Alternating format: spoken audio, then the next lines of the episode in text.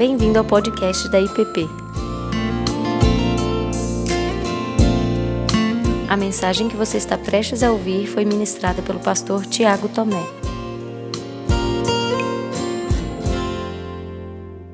Bem, meus irmãos, é, hoje de manhã eu gostaria de conversar um pouquinho com vocês sobre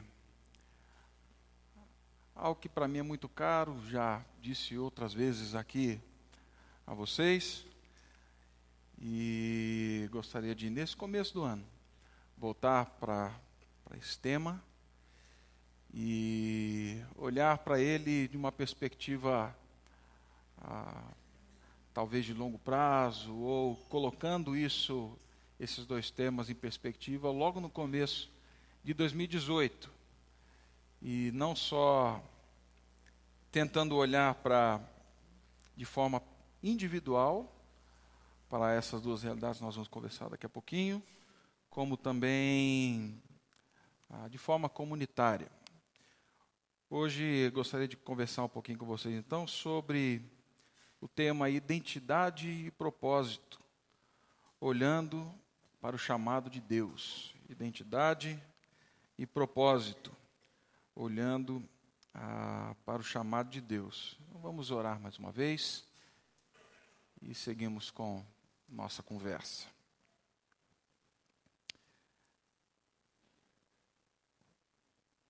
Pai Santo, o Senhor tem sido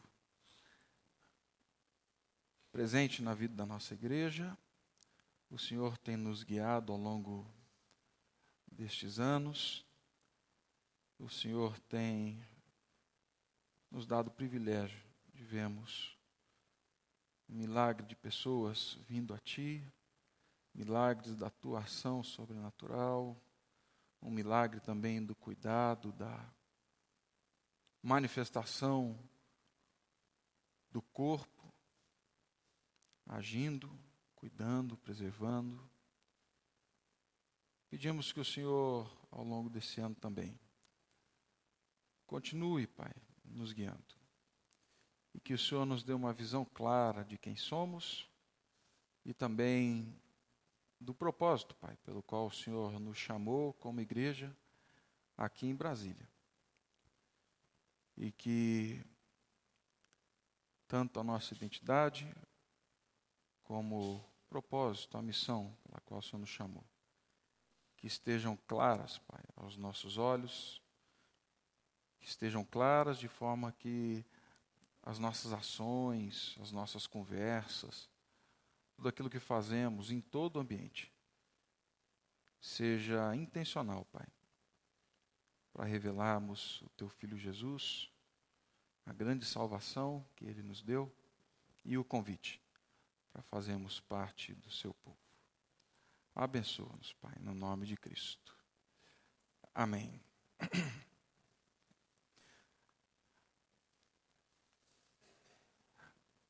Algo que sempre me encantou na igreja é, é, é essa, esse chamado para manifestação da presença da pessoa de Cristo, onde ela está.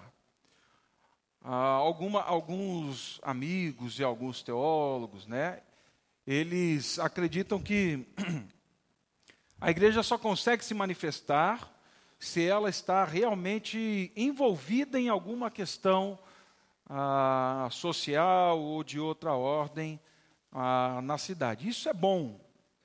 Isso realmente faz parte do chamado da igreja. Mas o simples fato. De água para mim, por favor. Marcão, pega um copinho de água lá, por favor. Mas o simples fato da igreja existir, pregar a palavra de Deus, ser fiel no seu testemunho, onde está, e de entender a, a sua vida comunitária e a expressão dessa vida comunitária no seu dia a dia, isso é, isso é bênção para toda a cidade, isso é bênção para todo o contexto aonde ela está. O que eu estou querendo dizer com isso? Que o simples fato de sermos igreja é, e igreja fiel ao nosso Senhor Jesus Cristo, ah, isso é bênção. E isso, isso me cativa, isso me chama, me impressiona, isso me encanta. A vocação missionária da igreja, né, de como ela é, de como ela existe, e certamente são inúmeras as possibilidades ah, que a igreja tem de testemunhar o nome do Senhor Jesus. Toda vez que a gente fala de missão, ah, talvez o que vem à mente de muita gente é, é assim, é pegar um avião, antes a gente falava pegar um navio, né, ir para além mar, né? Então a gente pega um, agora pega um voo e vai para para o além mar. Mas quando a gente fala de missão, logo as pessoas pensam ah, em selva, pensam talvez no mundo islâmico. As pessoas normalmente pensam, quando se fala de missão, em sair da, da sua cidade, ir para algum local ah, deserto, isolado, perigoso. Ah, alguns associam missão com essa realidade da plantação de igreja. E todas essas palavras, todas, todo esse pensamento faz sentido. Faz sentido. É, o, a caminhada missionária da igreja se envolve com todas essas realidades. Ah, e em todas elas tem, de certa forma, envolvido um elemento, que é você sair de um local e ir para outro local, ou enquanto você vai, você vai falando, você vai pregando, você vai testemunhando. Marcão, obrigado.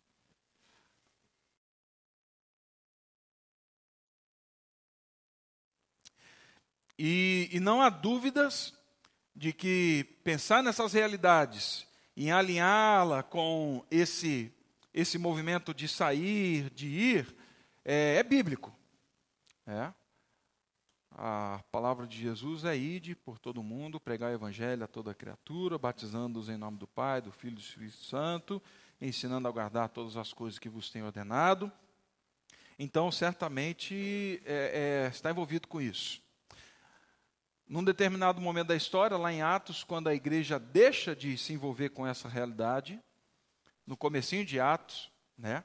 Jesus diz lá em Atos 1:8, vocês serão minhas testemunhas, Jerusalém, Judéia, Samaria, confins da terra. Quando a igreja, ela ouve isso, mas ela para, ela se fecha, Deus de alguma maneira faz esse povo se esparramar. A ação missionária da igreja, ela não começa como a gente vê lá em Paulo, já, né, assim, em algo mais estruturado. Não, ela começa com o quê? Com uma igreja que tinha sido abençoado por Deus, com a presença de Deus, ela entende a sua realidade, mas ela ainda parece que não conseguiu transformar isso em uma ação.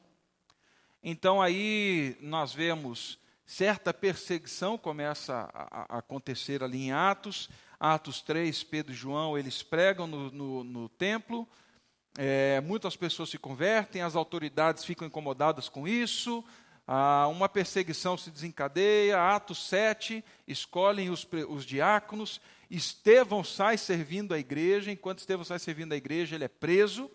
E nesse testemunho de Estevão, uma perseguição é desencadeada e os cristãos começam a fugir. Mas por onde eles fogem, é, eles vão pregando o nome de Jesus. Só lá na frente é que nós vemos uma ação mais organizada, missionária da igreja, enfim. Parece-me que Deus, ele, sim, ele tem os olhos para uma realidade maior, Deus tem os olhos para uma realidade distante, mas uma realidade local também, e ele impulsiona a igreja a se movimentar.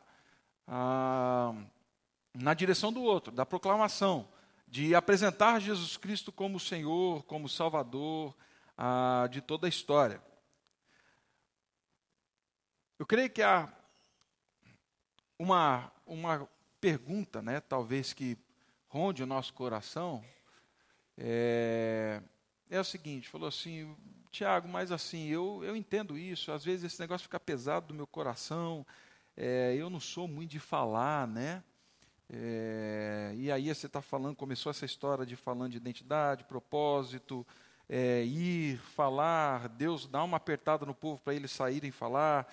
E eu não, e eu parece que eu não consigo me encaixar muitas vezes nesse molde, nesse padrão.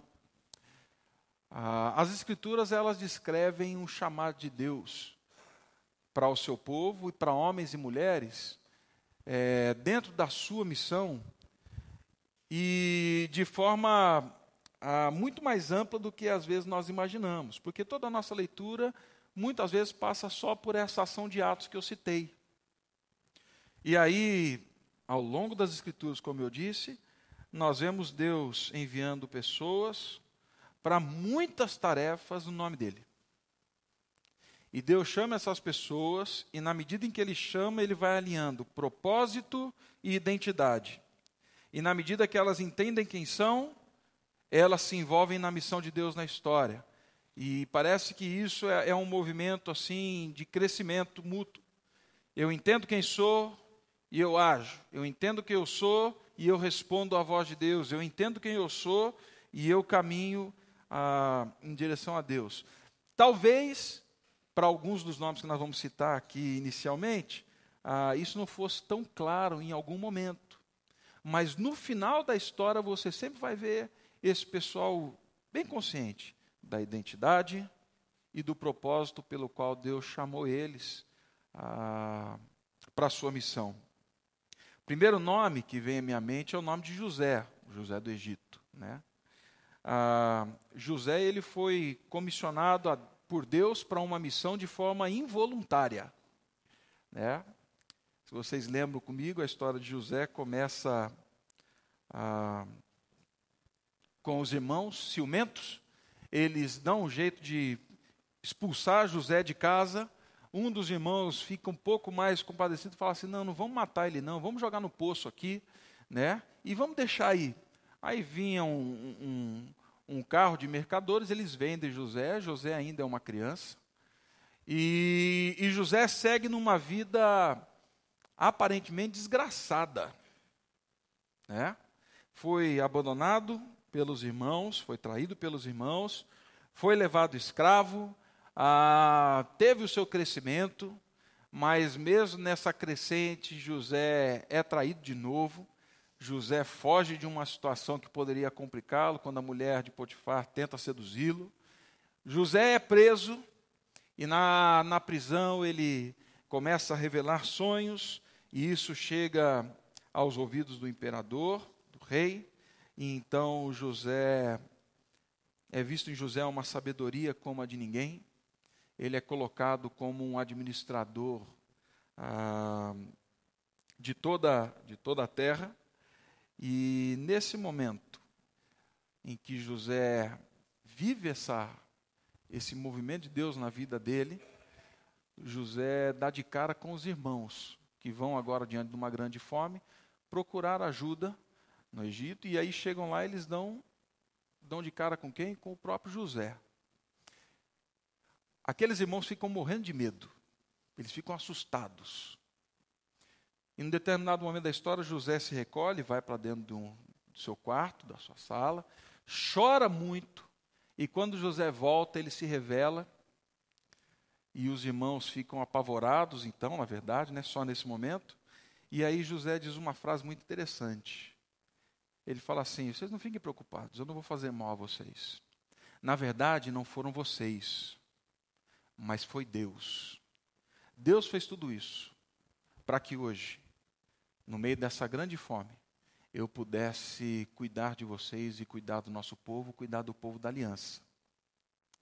Então José, ele é chamado a uma missão, a missão de José era de salvar vidas durante um grande tempo de um período de fome mas tudo que envolve o chamado e a missão de José, aparentemente é algo, é algo assustador, porque se desenvolve num contexto de quebra de família, de relacionamentos confusos, enfim.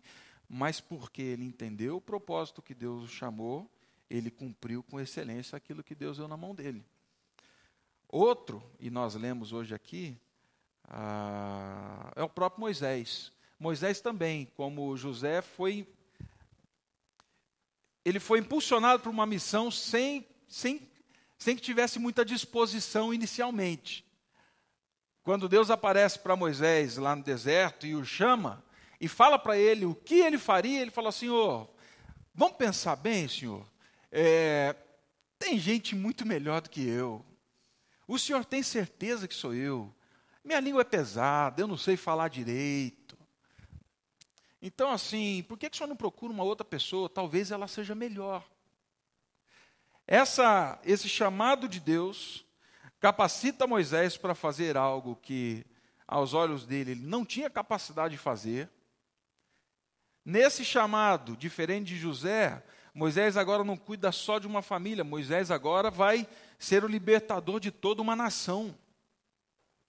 Então ele vai a Faraó, ele fala com Faraó, vocês conhecem a história, e Moisés então se vê dentro da missão de Deus, sem que ele tenha pedido para Deus para participar dessa missão.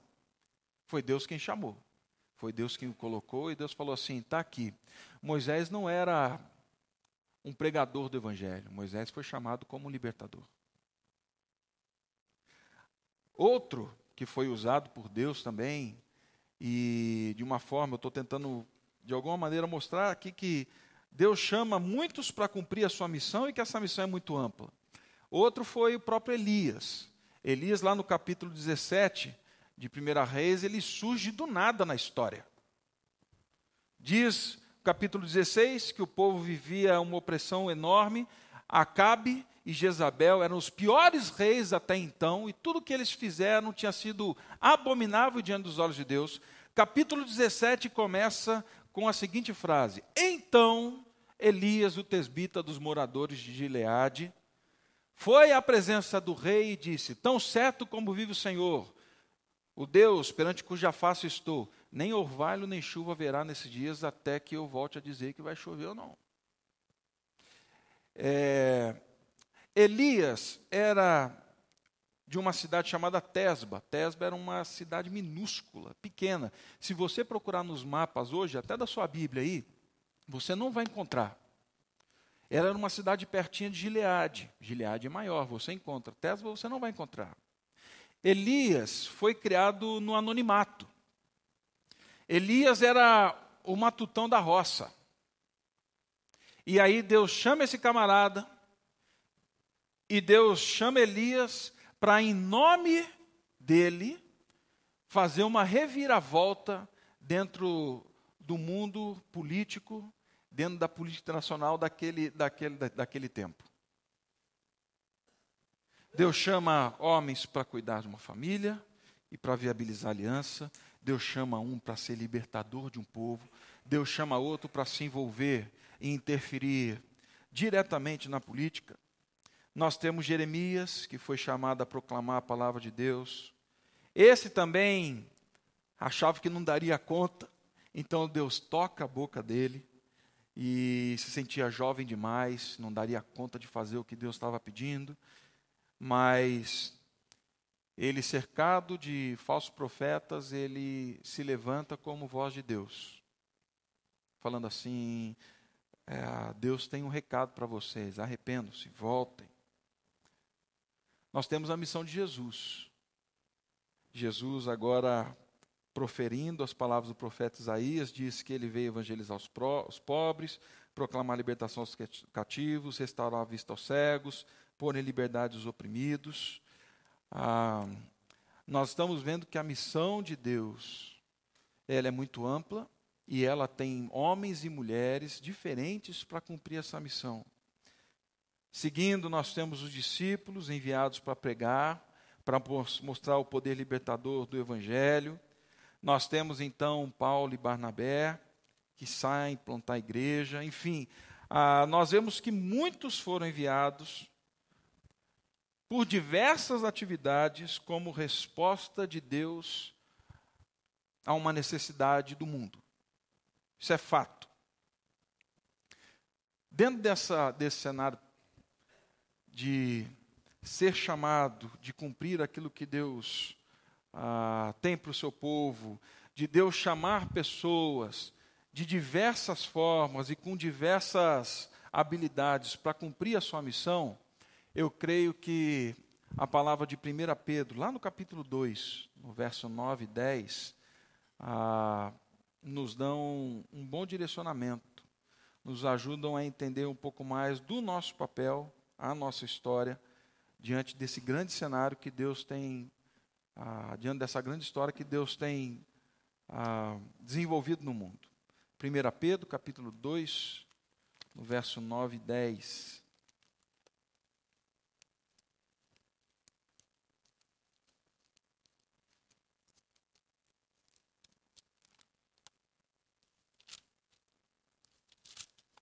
E diz assim, 1 Pedro 2, 9 e 10. Vós, porém, sois raça eleita, sacerdócio real, nação santa, povo de propriedade exclusiva de Deus, a fim de proclamardes as virtudes daquele que vos chamou das trevas para a sua maravilhosa luz. Vós sim, que antes não erais povo, mas agora sois povo de Deus, que não tinhas alcançado misericórdia, mas agora alcançaste misericórdia. Pedro ele destaca aqui para a igreja essas duas realidades: identidade e propósito, identidade e missão. Né? Ah, Deus me chamou para ser parte do povo dele, mas Deus me chamou também a uma missão, assim como fez com José, chamou para ser parte do povo dele, assim como fez com Moisés, assim como fez com Elias, com Jeremias, o próprio Jesus, os discípulos, aqueles que se encontram em Atos, Deus chama a fazer parte do seu povo. Mas quando Deus chama, Deus vendo as habilidades, Deus vendo a, a, tua, a própria ação dele na vida da pessoa, ele comissiona para que essas pessoas agora ah, em nome dele. Pedro, de certa forma, traz esse resumo: propósito, identidade e propósito, identidade é, e missão. Nesse primeiro momento, Pedro começa falando da identidade. Quando ele diz assim: Vós, porém, sois raça eleita, sacerdócio real, nação santa, povo de propriedade exclusiva de Deus. Ah, Pedro gostaria que essas pessoas elas tivessem claro na mente quem elas eram. Porque sabendo quem eram, elas saberiam como deveriam agir. E a primeira declaração de Pedro, então, é que eles eram povo de Deus. Povo de Deus. Essa realidade não é diferente da nossa. Nós continuamos sendo e nós somos o povo de Deus. Quando Pedro diz essa frase, ele tem na mente aquilo que aconteceu lá no Êxodo. Quando Deus ouve o clamor do povo, e então Deus decide responder. E Deus decide responder por meio de Moisés, falando assim: Eu quero que vocês saibam que vocês são o meu povo e eu sou Deus de vocês. A declaração não vem do povo, a declaração vem do próprio Deus, da graça de Deus. Vocês são meu povo. Então, antes de fazer algo, antes de estabelecer ah, as tábuas da lei, Antes de libertar vocês, eu quero que vocês saibam que vocês são meu povo e eu ouço vocês. Vocês são meus.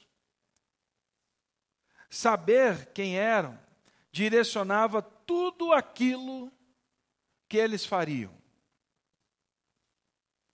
Quando eles saem do Egito, a mente ainda está confusa.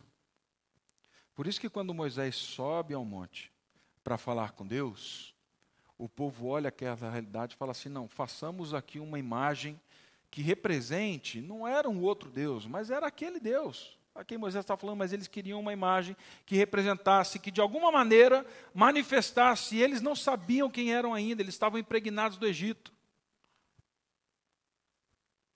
Até que quando Moisés desce e vê tudo aquilo, e Arão, ah, Deus se manifesta, falando assim: olha, eu quero que vocês saibam que a partir de agora, a identidade de vocês não repousa em algo que vocês fazem, não repousa em algo que vocês constroem, não repousa em algo que vocês viram, a identidade de vocês repousa em mim.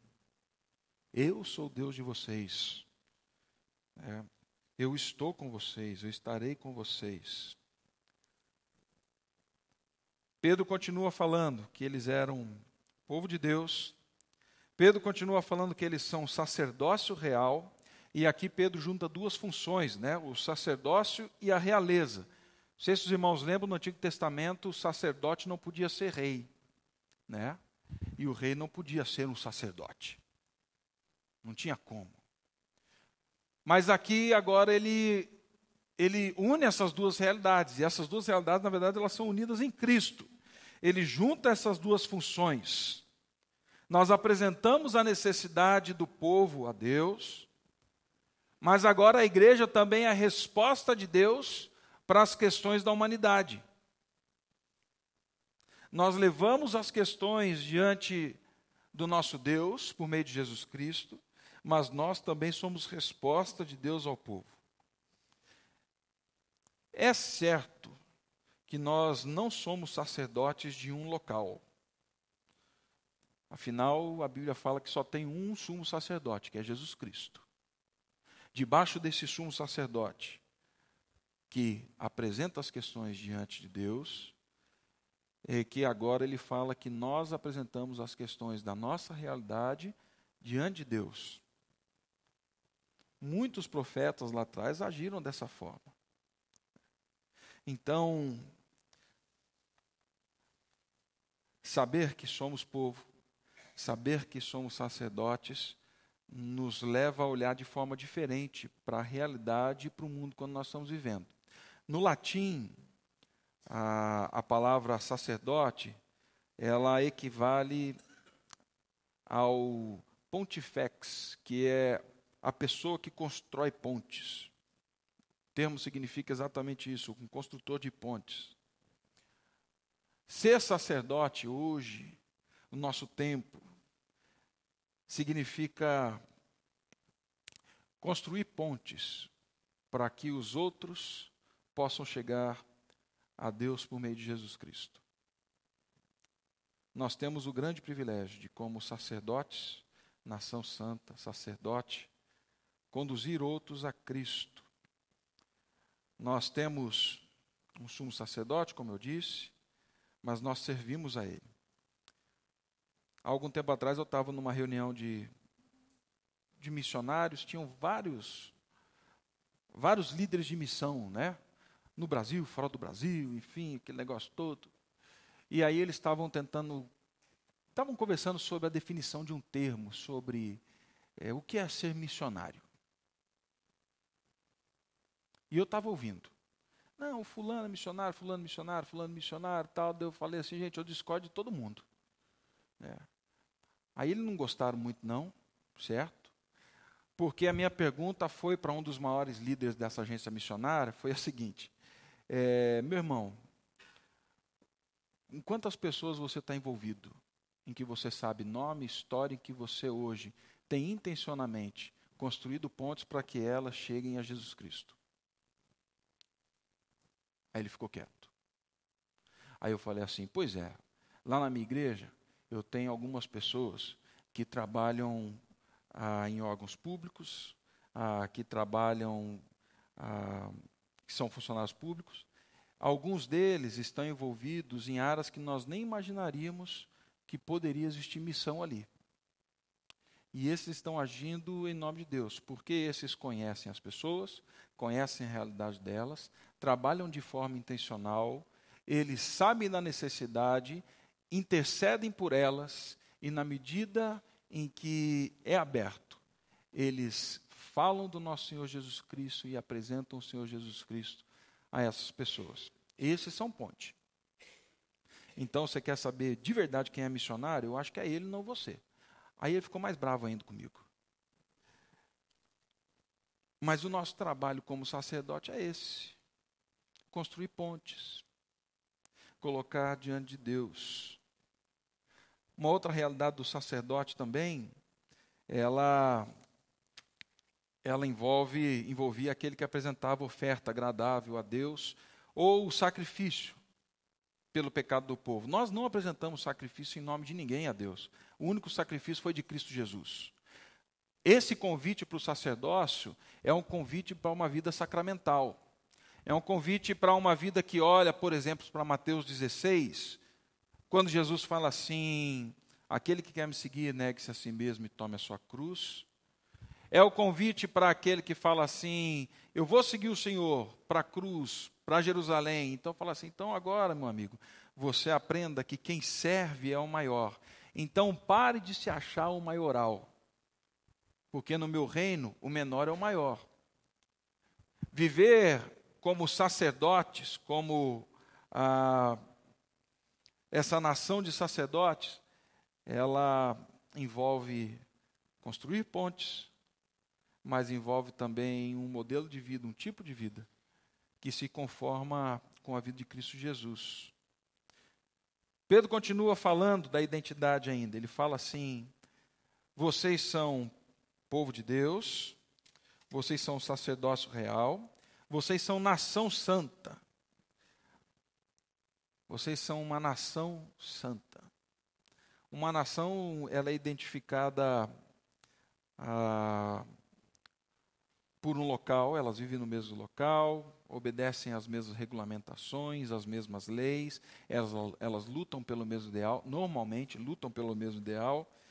Ah, mas Pedro está falando aqui, a identidade de vocês como nação é que vocês são santos. Pouco antes, Pedro tinha convocado o povo, dizendo assim: sede santos, como eu sou santo, falando da pessoa de Deus. A forma como nós vivemos, a forma como nós lidamos com as Escrituras, a forma como nós nos aproximamos do mundo, elas devem refletir o caráter de Deus. Em tudo. Desde a buzinada do carro que eu dou quando alguém me fecha na IPTG, até a forma como eu lido com o meu filho, com a minha filha, com essa missão dentro de casa. Ele está falando, vocês são uma nação santa. Mas eu gosto muito do que o Ziel Machado uma vez falou com relação a essa realidade da nação santa. Ele diz que nós somos chamados à santidade como nação porque a santidade viabiliza a vida de outros. E a comparação que ele fez, e eu usei isso na escola dominical esse, esse semestre aqui na sala. É, mas a comparação que ele fez é de um médico que entra para uma sala de cirurgia, e quando esse médico entra na sala de cirurgia, ele não pode entrar do jeito que ele veio da rua. Né? Pegando chave, usando o celular, fechando a porta do carro, é, não deu tempo, parou para comer alguma coisa na cantina, tal, ele entrou desse jeito. Não. Ele entra para a sala de cirurgia como? Ele vai lavar as mãos, ele vai colocar uma roupa esterilizada, porque dependendo de como ele chega para essa realidade de uma cirurgia, ele pode comprometer a vida do outro. Então, a santidade, a pureza, a limpeza dele ao lidar com o outro, viabiliza a vida do outro. Nós somos chamados por Deus como nação santa para entrar nesse mundo que está morto no pecado e agirmos de forma santa, para que essas pessoas, vendo a santidade que vem do nosso Deus e que molda a nossa vida, tenham a possibilidade de vida também porque elas veem nisso a glória de Deus. É o bom testemunho. Ser nação santa, então, é um chamado a viabilizar a vida, é um chamado à manifestação da glória de Deus, mas é um chamado também a revelar o nosso Deus que é santo. Aí Pedro, ainda falando do propósito, ele termina falando que nós somos povo de propriedade exclusiva de Deus. Lá em Levítico 8, do verso 1 ao verso 4, 18, do verso 1 ao verso 4, Deus falando com o povo diz assim: Eu sou o Senhor, o vosso Deus. Não farei segundo as obras da terra do Egito, em que, habita, em que habitastes, nem farei segundo as obras da terra de Canaã, para a qual eu vos levo, nem andeis nos seus estatutos. Farei segundo os meus juízos e os meus estatutos guardareis, para andardes nele. Eu sou o Senhor, o vosso Deus. Eu não sei se você já teve a experiência de ler o Antigo Testamento assim, de capa a capa. E são muitas as vezes quando a Bíblia diz assim: e Deus sendo zeloso do seu povo, e Deus dizendo, por ser eu zeloso do meu povo, e aí ele segue com a instrução. Esse termo, nós somos propriedade exclusiva de Deus, é um termo que dá para a gente uma ideia muito clara de pertencimento. Não de alguém que nos tem como um produto. Pelo contrário.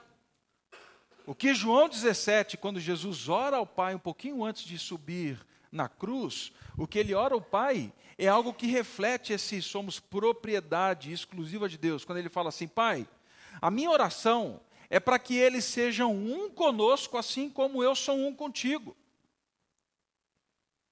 Quando Pedro fala então de sermos propriedade exclusiva de Deus, Pedro está me convidando e te convidando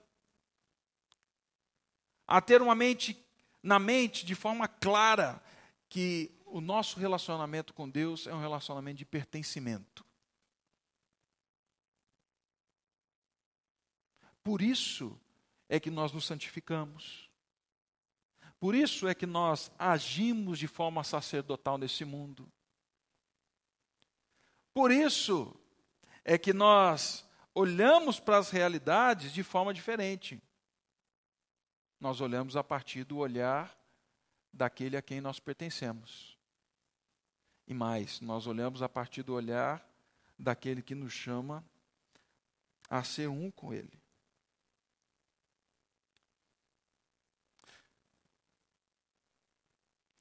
Eu creio que Efésios 2 também, ela, ele dá um, um breve resumo do verso 1 ao verso 10 dessa realidade.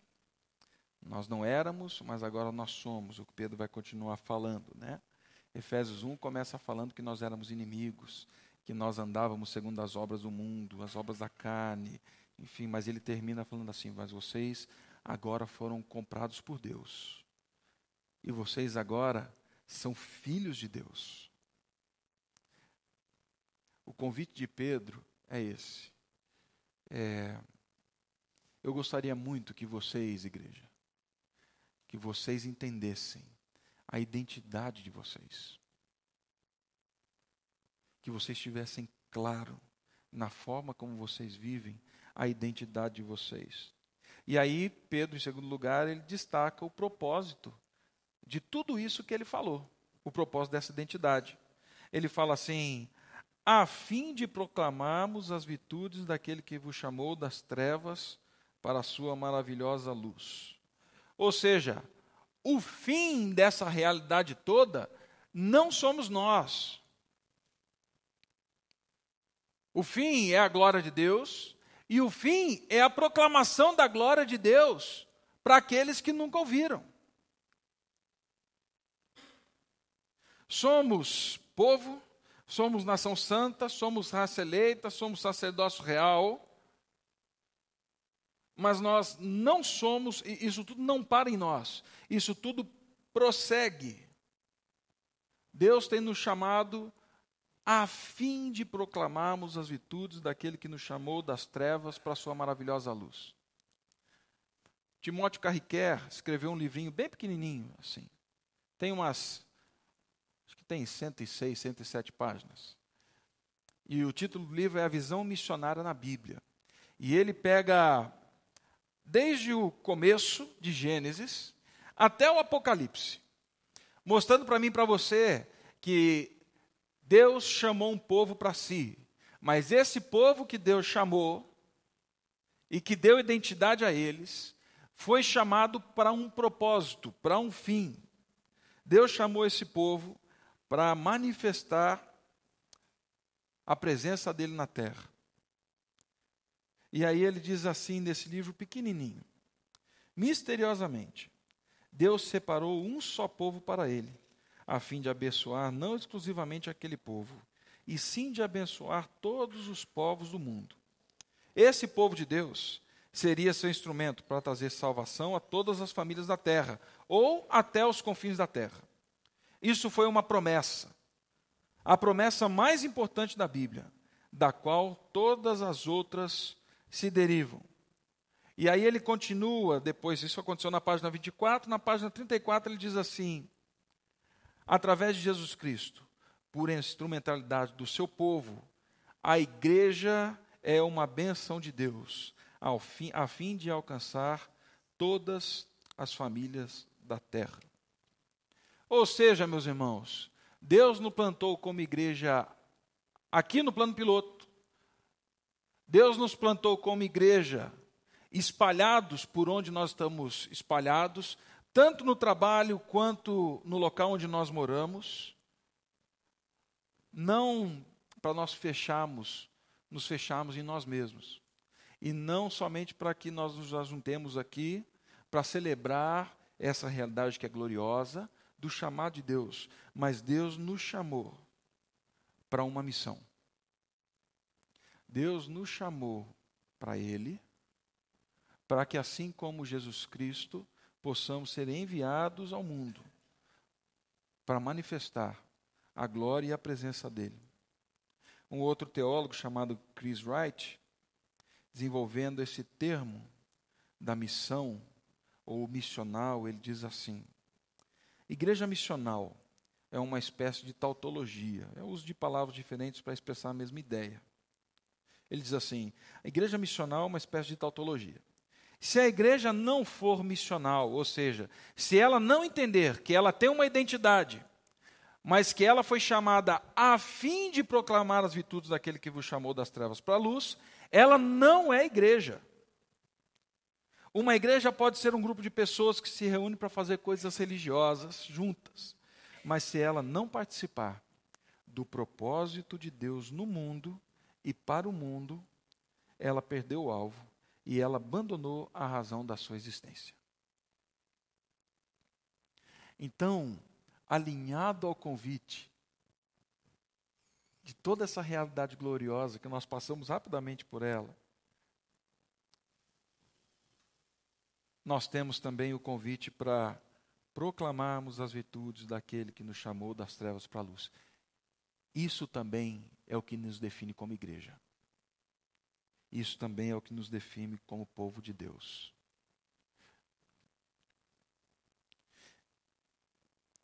Eu creio que quase todos que estão aqui certamente podem falar da sua história com Deus. Podem falar da sua daquilo que Deus fez, daquilo que Deus transformou, de quem eu era e quem sou. Podemos falar disso. Proclamar as virtudes daquele que nos chamou das trevas para a luz é proclamar aquilo que Deus fez na sua vida. É você compartilhar aquilo que Deus fez no momento da angústia, da tristeza. É proclamar aquilo que Deus fez na sua história trazendo esperança, trazendo vida. É você eternamente, de forma clara, a história de Deuteronômio 6. Antes nós éramos escravos do pecado, agora nós somos libertos, nós somos povo de Deus, nós vivemos de forma diferente. Deus mudou a vida, Deus mudou a história, Deus tem mudado o meu caráter. Esse propósito não é uma cenoura que Deus coloca na frente da igreja assim para seguir, para dar a direção para a igreja, de jeito nenhum. Deus cria uma igreja e Deus chama a igreja para cumprir a sua missão no mundo. E essa missão ela é abrangente, porque ela é uma missão de Deus. Ela tem gente espalhada de todas as formas e em todos os lugares. Mas algo que tem que estar claro na mente de todos esses é o que Paulo fala lá em 2 Coríntios capítulo 5, versos 18 e 21, de que nós somos chamados como agentes da reconciliação de Deus nesse mundo. Nós somos chamados como agentes da reconciliação. Deus criou todas as coisas, Todas as coisas foram reconciliadas e são reconciliadas nele. Ele promoveu essa reconciliação em Jesus Cristo, agora ele nos convida a fazer parte dessa, dessa reconciliação.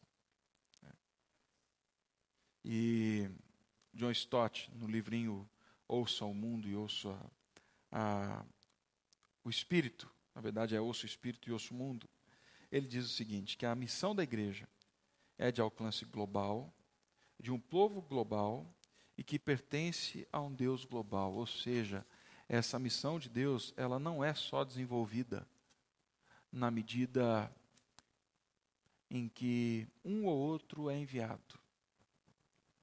Ela deve acontecer em todas as áreas, em todos os momentos, em todas as esferas da sociedade. E aí eu acho que o grande desafio é nós nos vermos dentro dessa missão de Deus, que é muito maior do que às vezes nós imaginamos. É nós conseguimos nos ver dentro da ação da história de Deus. Ele me chamou, ele me deu identidade, eu sei quem eu sou. A partir disso, como com dons, talentos, recursos, com as facilidades. Como? Não é que Deus tem uma missão para mim, mas como eu entro nessa missão de Deus na história. Como eu vou agir como sacerdote, como ponte, como nação santa, dentro da história de Deus nesse mundo, do que Deus está fazendo. E aí, algumas perguntas ficam, gostaria de deixar, que na verdade ficam para mim também. Que é, diante desse cenário, né, onde, onde a minha vida se encaixa na grande história e na missão de Deus. Pastor, eu sei, me encaixa no momento em que ele me chamou para ser dele. Excelente. Mas agora, salvo, povo de Deus, onde Deus está te chamando? E aonde Deus te colocou já? E aonde Deus, quem são as pessoas que Deus tem dado a você para que você manifeste a glória dele? Quais são as estruturas em que você está envolvido dentro do seu trabalho? em que Deus está te chamando e falando assim: promova a reconciliação do reino nessa instância. Seja um agente do reino nessa instância. Interceda por esses que você não vê, mas que passam na tela do seu computador enquanto você está trabalhando. E haja dentro do teu trabalho como um agente do reino. Interceda por eles, fazendo bem o seu trabalho mas o faça para a glória de Deus. Ou seja, onde a minha vida se encaixa na grande história que Deus tem escrito ao longo dos tempos.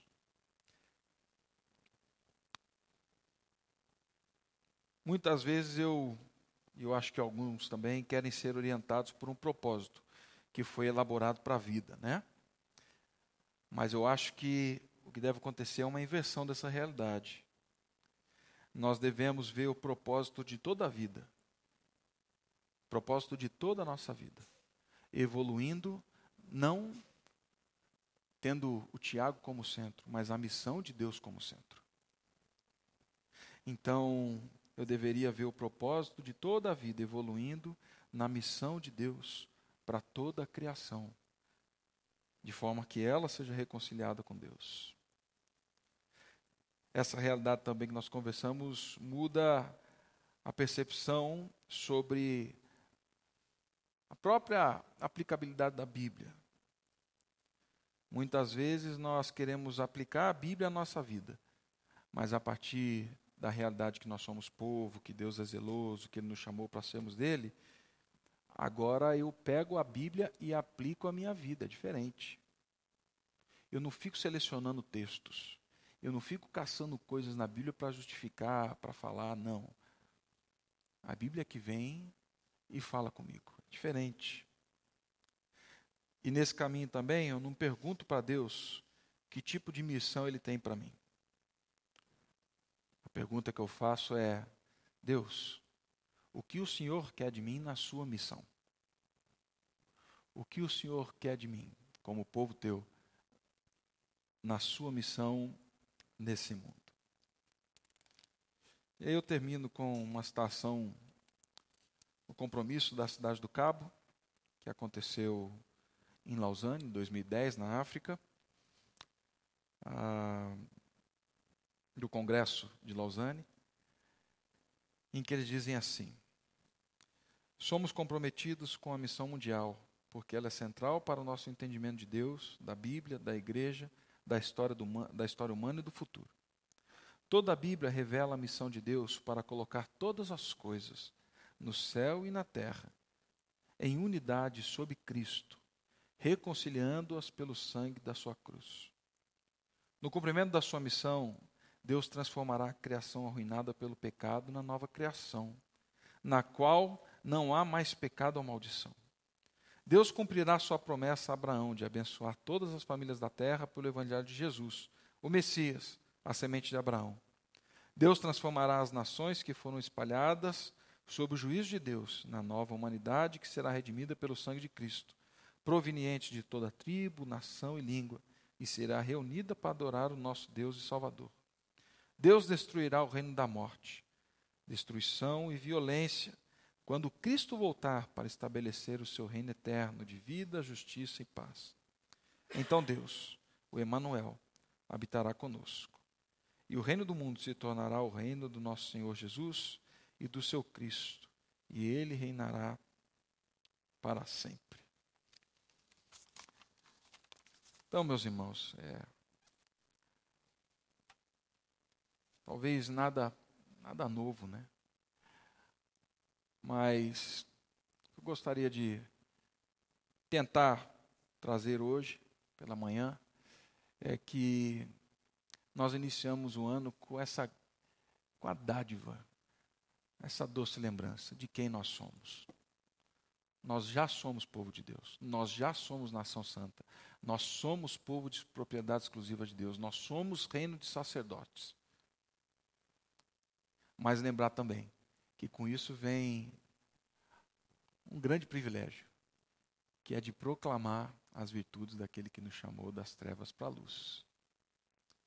Que dessa forma o seu ano seja intencional nas conversas, nos encontros, seu ano seja intencional na forma como você exerce a tua profissão, levando em conta esse grande chamado de Deus, fazer parte da missão e da história dele no mundo. Vamos orar?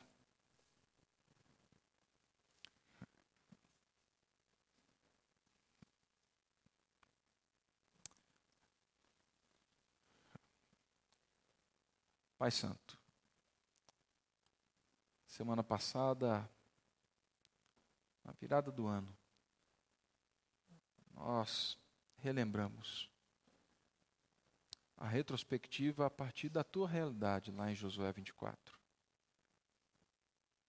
Dizendo de que o Senhor é bom, gracioso, de que o Senhor nos chamou e de que o Senhor sempre esteve presente na nossa história. Iniciamos hoje, Pai, o ano, relembrando de forma simples, singela, mais profundo, Pai, de que o Senhor nos chamou para si. E o Senhor nos chamou para si e nos levou, Pai, por um caminho de santidade, tem nos levado por esse caminho. E o Senhor tem nos conduzido também como uma nação de sacerdotes, Pai. O Senhor tem nos conduzido como filhos amados num relacionamento de pertencimento mútuo. E tudo isso, Pai, gera em nós sim alegria, gratidão, louvor. Mas a tua palavra continua dizendo que tudo isso foi feito para que pudéssemos também anunciar as virtudes daquele que nos chamou das trevas para a sua maravilhosa luz, ou seja, o teu filho Jesus. Assim, Pai Santo, abre os nossos olhos para que possamos manifestar e proclamar as virtudes do teu filho. Que possamos agir como embaixadores da reconciliação. Que possamos perceber a tua missão tão ampla quanto a tua criação, Pai. E que olhando para os exemplos da Bíblia, possamos ver que o Senhor tem despertado dons e talentos diferentes para que teu povo haja como agente da reconciliação nas diversas áreas, Pai, da criação do Senhor. Peço também que nossa igreja, ao longo desse ano, possa viver, Pai, a alegria, a alegria de pessoas que, ouvindo, de pessoas que, vendo Jesus Cristo, se reconciliem com Ele e que testemunhem, Pai, dessa verdade aqui no nosso meio. Abençoa-nos, Pai, com uma visão clara de quem somos e com a intencionalidade da proclamação em tudo que fazemos. No nome de Cristo. Amém. Você acabou de ouvir o podcast da IPP. Para saber mais, acesse nossa página em www.ippdf.com.br.